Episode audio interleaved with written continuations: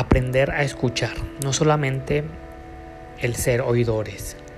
En la vida la mayor parte de las adversidades viene debido a que no somos personas que escuchamos, simplemente oímos e interpretamos en base a, a las emociones y en base a los pensamientos que ya traemos consigo.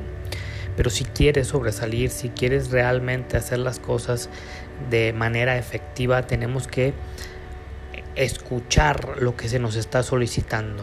Y no solamente el entender, sino que comprender y analizar hasta dos veces si lo que vamos a responder, lo que vamos a hacer una vez escuchemos, es realmente lo que se nos está solicitando.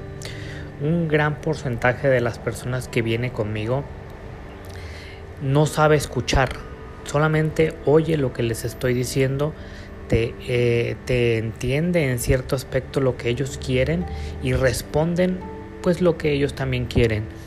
Como ejemplo, hace unos días una señora venía conmigo quejándose de un dolor corporal, a lo que yo referí qué es lo que siente. Ella respondió cualquier otra cosa menos los síntomas ni qué es lo que sentía. Me refería que venía ah, de dónde venía el dolor, cuándo le apareció, pero nunca me respondió cuál era ese sentir en ella.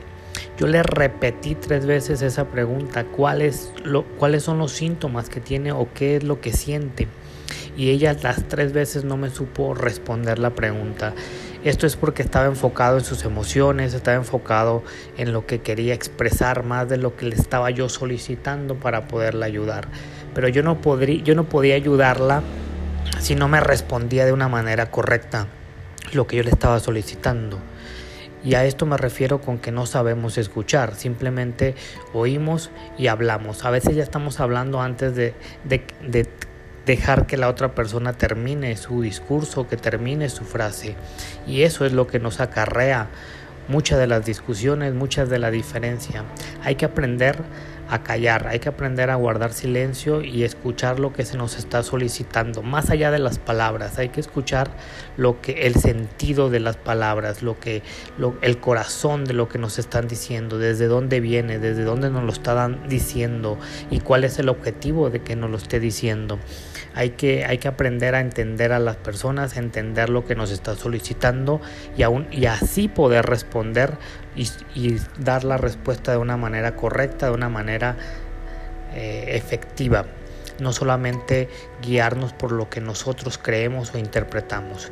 Entonces, el día de hoy yo te invito a que escuches a tus familiares, a que escuches a tus amigos, a que escuches a tus jefes, a que escuches a tus seres queridos, a que aprendas a escuchar la voz de Dios, a que aprendas a escucharte a ti, que aprendas a, entenderte, a analizarte y responder lo que realmente te está solicitando la vida.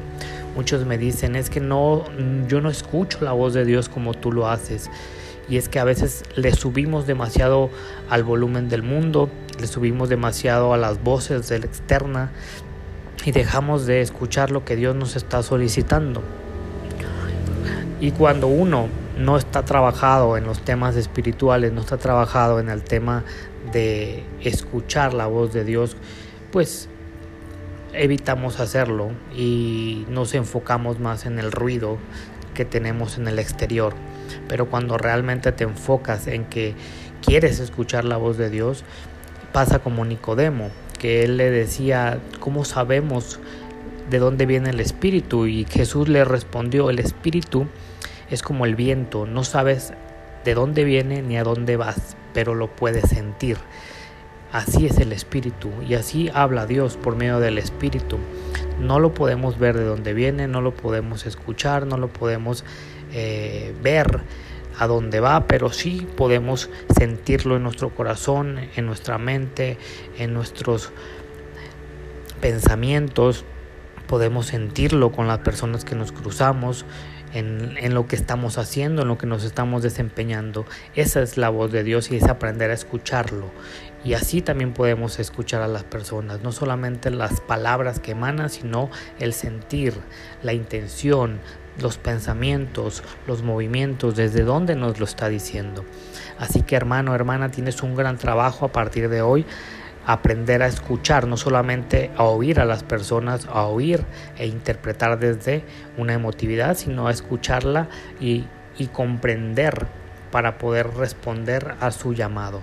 Te mando un fuerte abrazo, espero tengas un buen fin de semana, nos vemos la próxima.